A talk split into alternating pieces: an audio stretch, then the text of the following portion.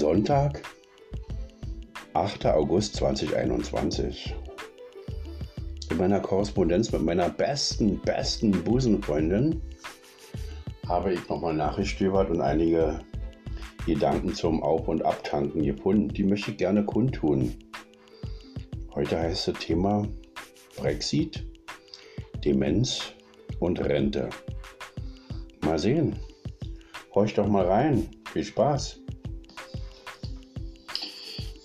Naja, die Leute, die die Lebensmittel aufkaufen und vernichten, äh, die werden bald gezeigt werden. Und ich denke, sie werden nicht an den Pranger gestellt. Nee, sie kriegen eine Spritze. Und zwar eine Lithiumspritze, aber vorher bitte noch zwei Impfungen von AstraZeneca. Ja, einfach rein, schön direkt, ganz tief intramuskulär. Und dann ist Ruhe. Motte, ich weiß im Punkt einkaufen, wenn ich auch gar nichts weiß, null Ahnung habe. Ich weiß nur, ich war letzten Freitag im Schlaraffenland bei Bollo. Es gibt kein, äh, kein Mangel, gibt's nicht. Auch nicht bei frischen Produkten. Also äh, mag sein, dass in, in, in Britannien das so ist, weil sie immer noch den Brexit-Austritt ihnen sehr übel nehmen.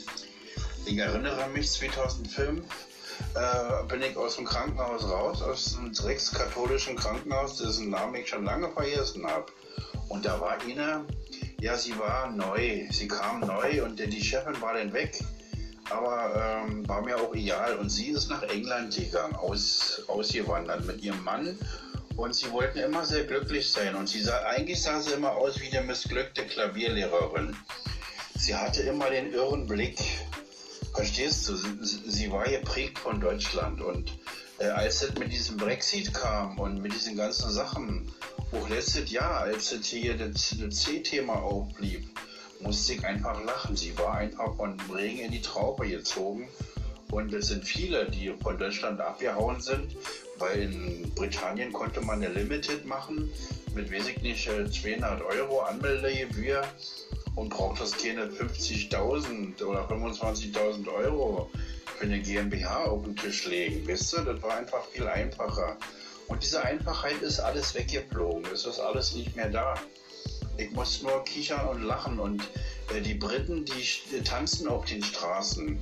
Ja, sie trinken ordentlich Bierchen, sind schön besoffen, umarmen sich alle und äh, machen das, was sich gehört. Sie leben einfach weiter.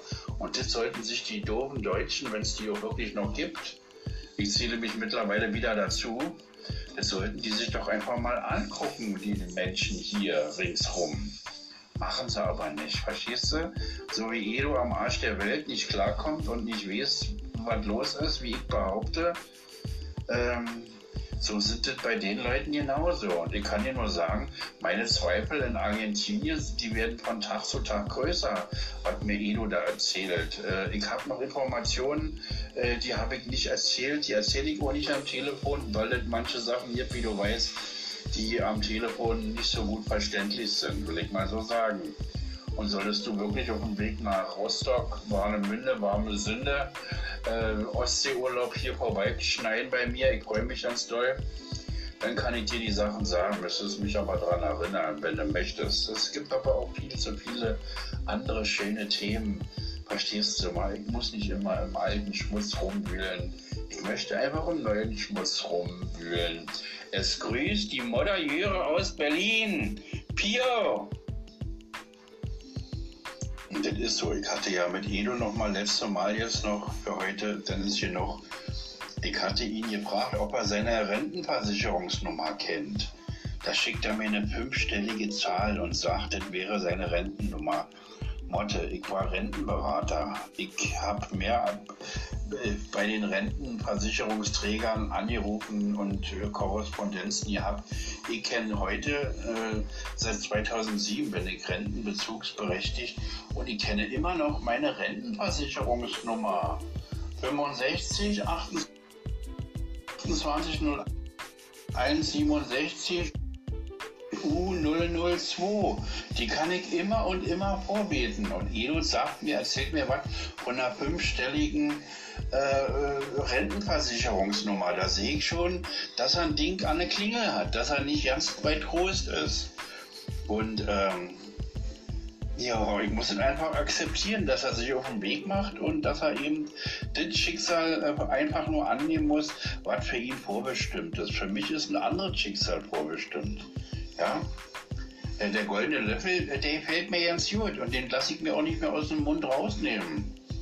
Und was da aus? Und wenn ich dir zeigen würde, was mein für den nächsten Monat Juli, ich habe das Kalenderblatt schon umgedreht, was auf diesem Bild drauf ist, da lachst du dich tot.